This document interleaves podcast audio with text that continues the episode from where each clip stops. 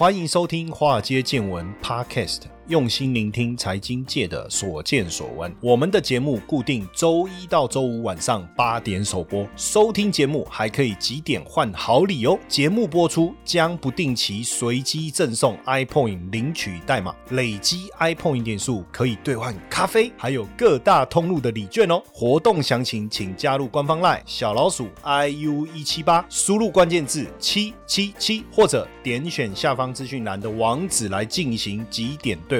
让古怪教授请您喝咖啡拿礼券吧。股票市场千奇百怪，见怪不怪。大家好，我是古怪教授谢承彦。呃，我不知道大家知不知道，这个进入了七月，就是所谓的除权息的旺季哈。那这个所谓的除权息旺季是什么意思呢？就是你要参加除权息嘛，你可以拿到，包括先来一个股东会，对不对？然后接着呢，接着呢，你就参加除权息，然后呢，之后你会拿到现金股利。好，但是我不知道大家理不理解，就是除权息会有填。息跟贴息这件事情什么意思呢？哦，举例简单的除权息的逻辑是这样：除权息的这个当天，应该说前一天股价收盘是一百块钱，那不管你几块买的，你可能是呃五十块买一路报到一百，你也可能一百二买跌到一百，不管，反正你买一张，每个人的权利都是一样哦。不管你是五十块买、七十块买、九十块买、一百二十买，反正收盘前一天就是一百块钱哦，不是收盘前一天，除权息前一天就是一百块。然后呢，呃，除权息。当天，比如说他配现金股利五块钱，然后大家呢就都会拿到五块钱的现金股利。然后呢，呃，除权息当天开盘就是九十五块，用九十五块去开盘。那如果呢它涨回一百，它涨回一百，那就填全息了哦。它涨回一百，那就填全息了。那如果呢它这个呃没有涨回一百，那基本上就是贴息了，甚至往下跌，那就是贴息了哦，那就是贴息了。所以基本上这这就是呃我们所谓的。除权息何谓填息？何谓贴息？那当然，如果你一百块买这一张股票，然后他配给你五块钱的现金股利，如果它没有涨回一百块，坦白讲，你只是把你自己的钱从左手换到右手。那所以，呃，很多人在讲参加除权息这件事情，其实，呃，真正长期持有股票。的人为什么他就没有这个填权息或贴权息的问题？原因很简单，如果今天是原始股东，这个股票我是十块钱的时候认的，现在股价是一百块还是五十块，对我来讲一点意义都没有，因为我的重点是持有这一张股票。那反正我持有这张股票，它现金股利五块钱，我就是拿到现金股利五块钱，反正我也不会卖。它会不会填权息，对我来讲就一点差异都没有，这样理解吗？但是对大多数的投资人来，讲他可能哦，长期持有者当然没有问题，但对大多数的持有者来讲，他可能都是在为了参加除权息而来买进这个股票，对不对？然后买了这个股票以后，当然如果你没有填全息，也就是说一百块的股票配了五块钱现金股利之后没有涨回一百块的话，那基本上你就是我就讲左手换右手嘛，两手都是你的好朋友嘛，就这个概念嘛。而且现金股利其实是要缴税的，我不知道大家知不知道，所以很多人他其实是。他如果认为会填全息，那就除完全息再买。但是为什么有时候我们不会除完全息再买？原因很简单，原因是因为我们担心这个股票很强，除完全息。因为我刚才讲一百块嘛，一百块，然后配发现金股利五块钱，开盘价是设定是九十五块嘛。可是有没有可能一开盘就跳空，就直接涨？从一百块开有没有可能？有可能啊。那结果一开盘就开一百，就表示马上填全息嘛。那我想要去赚那个填全息，我就赚不到了。我如果没有先买，我就赚不到了。所以为什么？其实像以前我们在自营部的时候，我们的同事很多人喜欢做这种操作，就是他还是会在除全息之前买进，因为他认为不一定要完全的填全息。也就是说，一百块买配发五块钱的现金股利，开盘价的设定是九十五，只要它涨到一开盘开九十六，或者是开九十七，就它就有利润了，对不对？就这个逻辑嘛，吼，就这样。那所以，我刚才讲的是说，涨回一百块，你这五块钱就完全赚到；涨回九十九，你就赚四块；涨回九十六，你就赚一块。所以以前我们很多自营部的同事，他们喜欢做这样的操作。当然，前提是他们认为这个股票就是填全息的几率很高了，吼。那像最近这个开发金，不是那个股东纪念股东会纪念品发的那个故宫纪念碗吗？哦，有没有人有去领那个？纪念碗，因为呢，我一个记者的朋友哇，还特别拍照领了那个纪念碗，这样哦。当然，很多人可能也为了这个纪念碗去买股票嘛哦。那结果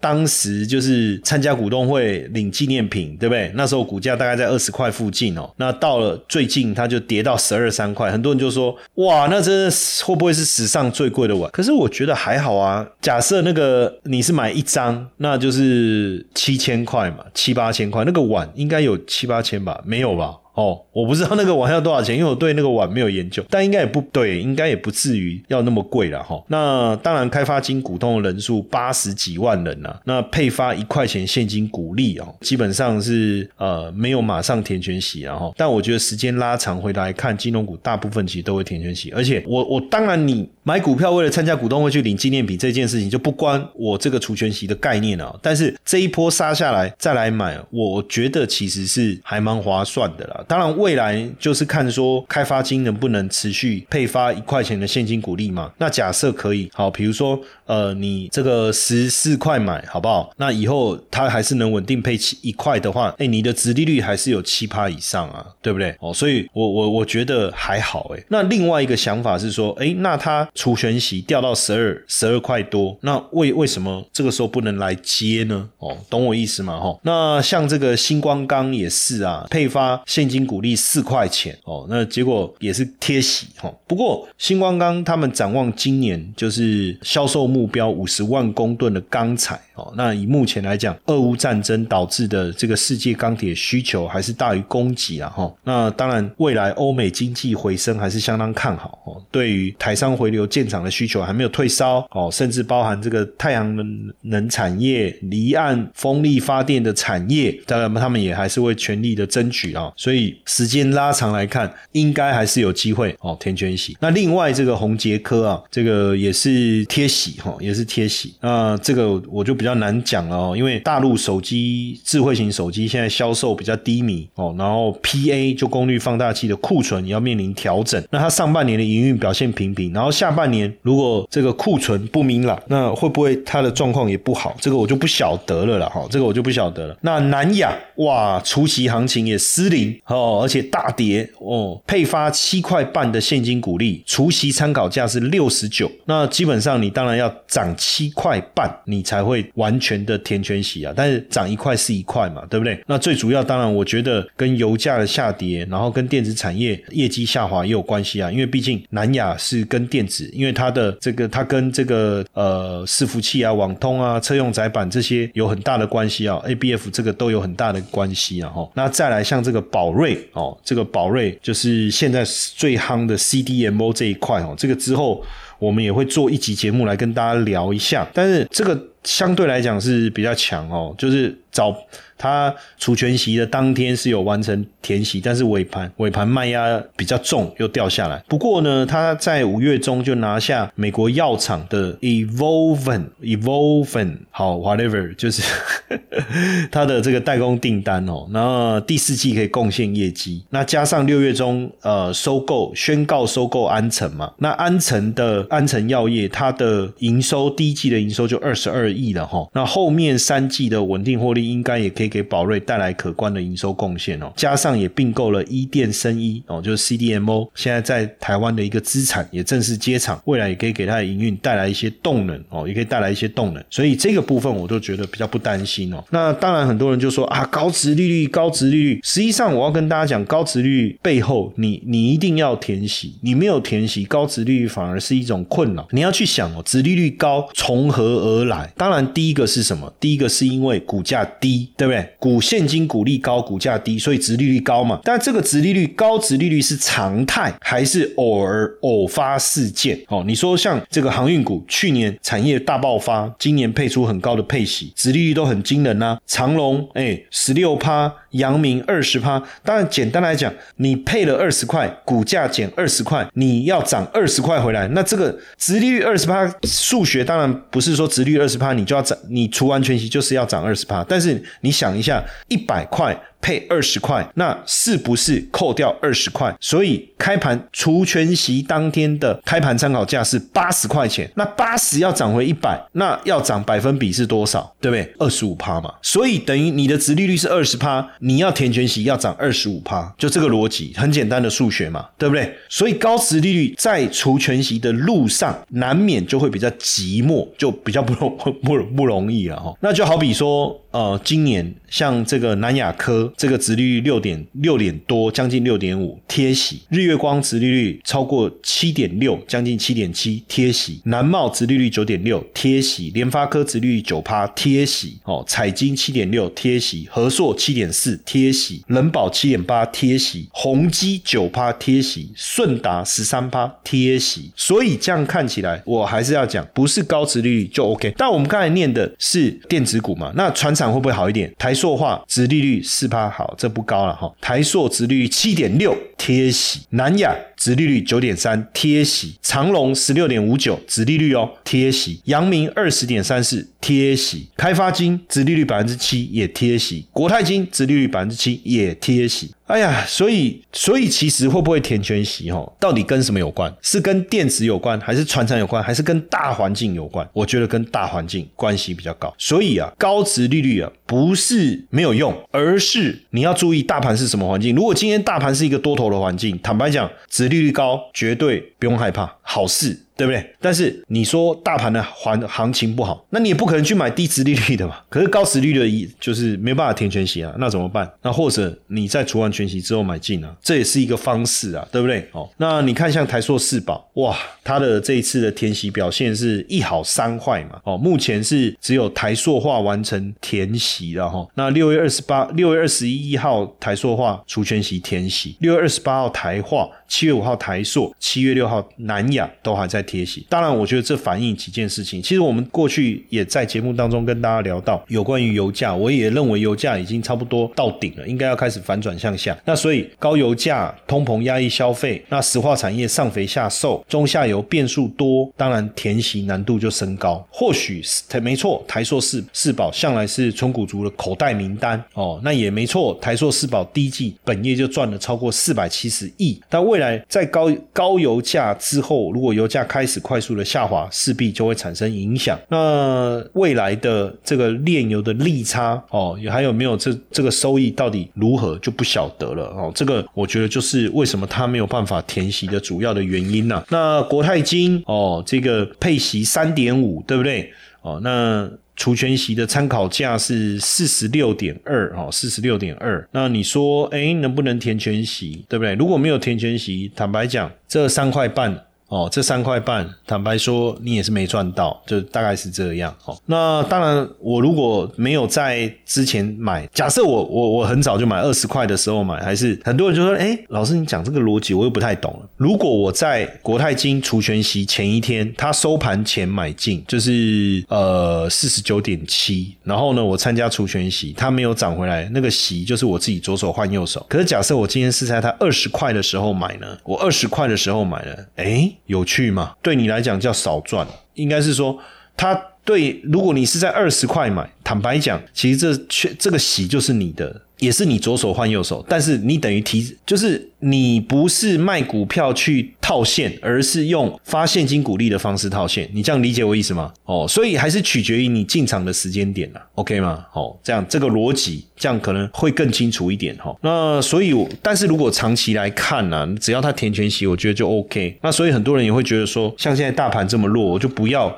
在除全息之前进场嘛，我在除完全息之后进场。那它因为它不会马上填全息嘛，花一点时间，那至少等它涨回来，我就我等于同样赚到那个那个息嘛。那像卢红。哎，不错啊，点 呃，这个也是填全息嘛，现发现金股利十二块。那像这个高铁哦，也完成填全息嘛？为什么？因为随着疫情解封以后啊，这个国旅的旺季啊，可能也会让这个市场有比较好的这个这个这个回报嘛，哈。那国剧呢？哎，也是演出惊奇秀。我们刚才讲说，哎，除夕到底这个它是四号除夕嘛？七月四号除夕。哇，四分钟就填息哈，四分钟就填息，所以我觉得它算是相对比较好了。最主要还是股价 跌多了哦，股价跌这么深，反而诱发了大家想要买进的欲望。因为你如果是从哇，这个这个我要从高点要从什么时候开始看？这你从二零一八年那个一三一零就太扯了哈。如果是从二零二一年那个那那那个时间点，股价大概在六百多块，好，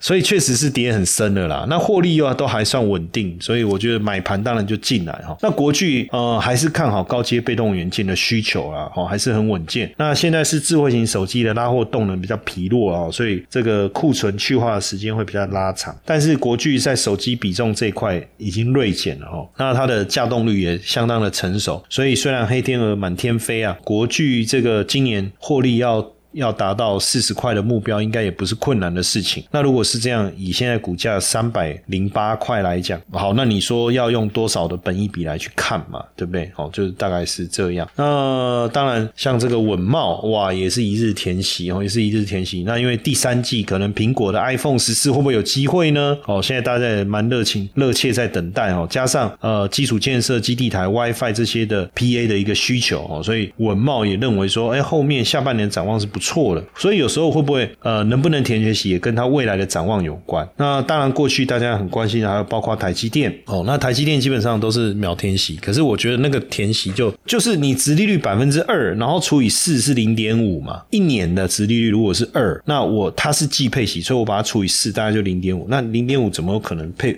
填不了呢。那像这个红海也是哈，过去因为红海这个除息五点二嘛哈，五点二。那过去像去年是一天就填息四块钱，是一天就填了哈。那但但是这一次不知道要花多久的的的时间哈。这个但但是我我我我们如果就整个集团的发展，我倒是觉得不我不会太过担心了哈。所以长期来看，只是时间的问题而已哈，倒也不是会不会的一个问题哈。那像这个，当然大家如果要这个稳定的填息，选择稳定填息哦。我觉得你还是要先了解什么叫除权息啦，好不好？我觉得除权息，我刚才有解释哦，你还是要知道。那第二个就是说，什么样的股票比较容易填全息？第一个，呃，收益稳定的公司，价值型的，这是第一种。第二种是什么？就成长型的，它公司确实未来会成长。其实这种比较有机会啊。当然，你又说啊，我不一定要，我不是要参加除权息来赚填权息的话，那我就鼓励你除完全息之后哦，股。市的低点，比如说哦，呃七八月除权息，那这个之后哦，你就是去找这个股市这个相对比较反应比较弱的哦，大部分是落在八九月，这时候来买，刚好除完全息嘛。那另外一个是什么？就是就是除全息之前，比如说五月那时候，万一财报淡季所所产生的这种下跌的这种效应哦，你就可以好不好？那当然，对于想要参加除全息的人来讲，大部分我们就想要长期领息嘛，有。一个比较稳定的一个收益啊，那这个时候我觉得一些高股息的 ETF 也是大家可以去关注的哦。像我们长期以来一直跟大大家分享的中信中国高股息，我这边有一些资讯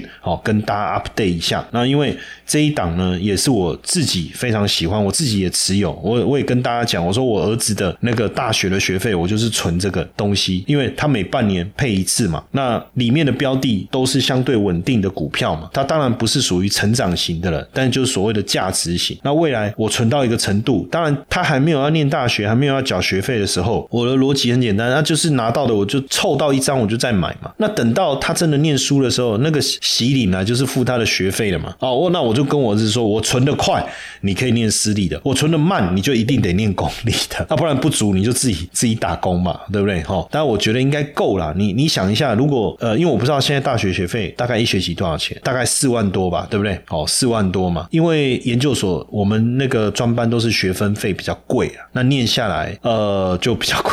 好，一一学期可能你如果是专班，专班的话也还好哎，我说应该也是四五万啊。啊，如果你是 EMBA，那就当然就不不一样了，一学期下来都要二二二三十万，好，二三十万跑不掉。那如果你是大学啊，比如说四万，那四万那就是。加起来八万嘛，哦，那如果今天我存到一百五十万，那如果配息是百分之七，那就是大概是十万左右嘛，哦，那除以二，一学期的学费跟住宿费就有了嘛，大概就这个逻辑嘛，哦，那呃这一次这个中信中国高股息七月十八号要除息，哦，那可以参加配息的最后申购日是七月十五号，哦，我要特别提醒大家是七月十五号哦，哦，七月十五号哦，特别。提醒大家哦，就是说你要参加七月十八号的这一个除权息，你最后的这一个购买日是七月十五号哦，哈，七月十五号哈，我这边特别提醒大家哦，是七月十五号。那这一次有公告哈，它配息一单位啊，就一股啊哈，呃，一股是配零点八五，所以一张的话就是配八百五十块，哦，一张就配八百五十块。那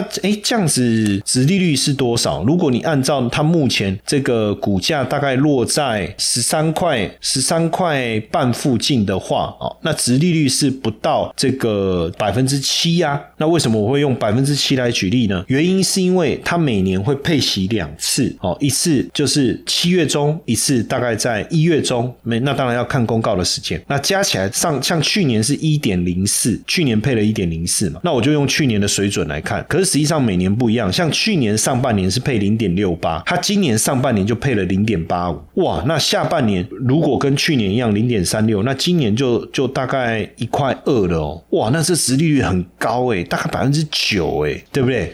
哦，但听说应该是有这个水准。听说应该有这个水准。那当然，因为中国五月份的经济数据显示，景气已经开始走出疫情封城的阴霾了嘛。那制造业这些啊生产面也率先重回扩张的区间。那消费也开始运足底酝酿要反弹哦。那所以，如果从稳增长到下半年的促进消费的话，应该有机会让这个入股延续多头的一个行情啊。那毕竟现在这个货币政策还是维持宽松嘛。那如果要要维持这个经济成长的这个目标一定会有一些政策的礼包嘛？那疫情的隔离也从十四加七哦缩短为七加三哦，所以最近我们也确实看到资金开始重回港股哦，资金开始重回港股，包括很多的投行都开始看多入港股，也回头加嘛哦。那六月底 ETF 也纳入互联互通喽哦，所以等于陆港两地可以跨境投资 ETF 哦。那之前是只有股票，现在连 ETF 了，那这样的话就会有更多的资金南下。就是大陆内地的资金南下。到香港去买香港的这些 ETF，那还有这些比较稳定配息的一个标的嘛，哈，稳定配息的标的，那也确实哈，就是说，呃，因为这一次中信中国高股息里面的成分股哦，做了很好的汰换以后呢，包含受惠，包括金融股的部分哦，包括基础建设的部分，所以它也有一个比较好的一个这个配息的一个成果出来哦。那这一次的配息的时程表是六月三十号做最后收益的评价，它才。能去计算接下来能发多少嘛？哈，那七月四号收益分配第一阶段公告，七月十四号收益分配第二阶段公告。哦，那参与配息最后申购日是七月十五号，哦，是七月十五号。那基金是七月十八号除息，八月二十二号发这个息，哦，八月二十二号发这个息。那所以大家如果有兴趣啊，我们听完我们这一集啊，你就自己研究一下，好不好？自己研究一下。那因为当然中信中国高股息这一档基金过去。就是就一直以来都半年配啦，哦，评价日就是六月三十号，除夕就七月十八，像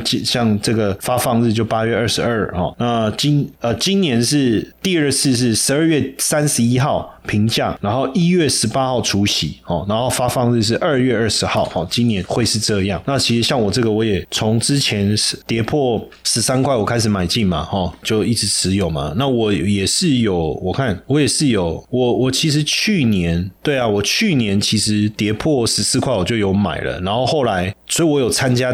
今年的一月中的除权息，那因为我都是只要跌破十四块我就买啊，所以跌破十三块我有一直加嘛。那目前整个产业比重主要是在金融了哦，金融比较多，还有工业类的，等于也会受惠这个接下来推推动这个基础建设哦，推动基础建设。然后香港这边其实也在升息，对不对？那加上政策面来讲，现在金融股也都跌蛮多的，所以反而反而有利于这个殖利率的一个表现，那因为基期低嘛，未来上涨的机会就比较高，好不好？所以大家也可以自行做一个参考。提醒各位粉丝，近期有很多以古怪教授、谢承彦老师等冒名的账号跟社群等等啊，那收到陌生链接，请务必与官方求证，以免受骗上当。加入官方 LINE 小老鼠 iu 一七八，输入关键字官方即可取得所有官方公开正版平台。